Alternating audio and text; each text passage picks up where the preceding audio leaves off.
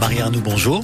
Bonjour Christian. Vous êtes la rédactrice en chef du magazine Les 4 saisons aux éditions Terre Vivante. Et je voulais vous poser une question, Christian. Est-ce que vous connaissez le kombucha? À vos, à vos souhaits, Marie. Mais non, j'ai pas éternué. Le kombucha, c'est une boisson fermentée originaire de Chine, préparée à partir de thé et de sucre qui sont légèrement fermentés. On les fait fermenter avec un SCOBY, euh, l'équivalent d'une mer qu'on peut voir euh, quand on fait son vinaigre maison. Je sais pas si vous savez, cette espèce de drôle d'agglomérat rosâtre qui est ultra riche en micro-organismes, des bactéries et des levures. Alors à l'arrivée, ça donne quoi? Ça donne une boisson fermentée, gazeuse, très très légèrement alcoolisée, 0,4, 0,8%. Et je vois que vous avez l'air un peu sceptique euh, quand même. hein. Ouais.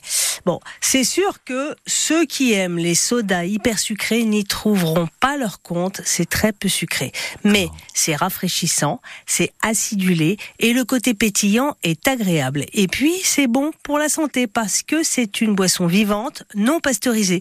Toutes les différentes bactéries et enzymes présents dans le kombucha sont considérés comme des probiotiques, donc bons pour le microbiote. Or, on sait désormais que la flore bactérienne de notre intestin et de notre côlon est hyper importante pour la santé.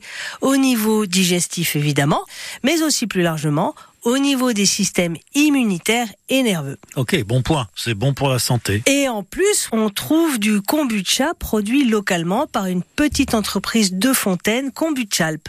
Elle a été créée en 2020 par deux passionnés, Kevin et Mathieu. Kevin avait ramené un SCOBY de ses voyages autour du monde et faisait du kombucha pour ses besoins personnels depuis deux ans.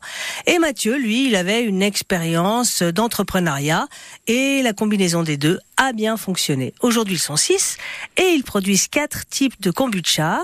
Kombucha nature, pomme coin verveine, ça, ça me fait vraiment envie, mais j'ai pas pu le goûter. Badiane romarin et thé fumé bergamote. Mais le thé, ça rien de d'isérois, ça, si Non, non, évidemment, le thé, il vient de loin, euh, mais outre le thé, les recettes sont composées de produits les plus locaux possibles, produits par des paysans des environs.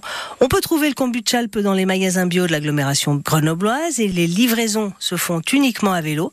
On trouve aussi des points de vente dans toute l'Isère et les ventes s'exportent même vers la Savoie et autres départements limitrophes. Dernière chose à savoir, Kombucha Alpes propose des ateliers pour apprendre à réaliser soi-même son kombucha dans leurs locaux de Fontaine. Et le prochain aura lieu le 28 mars, deux heures pour tout connaître sur les secrets de la fermentation. Merci pour cette idée, Marie. À bientôt.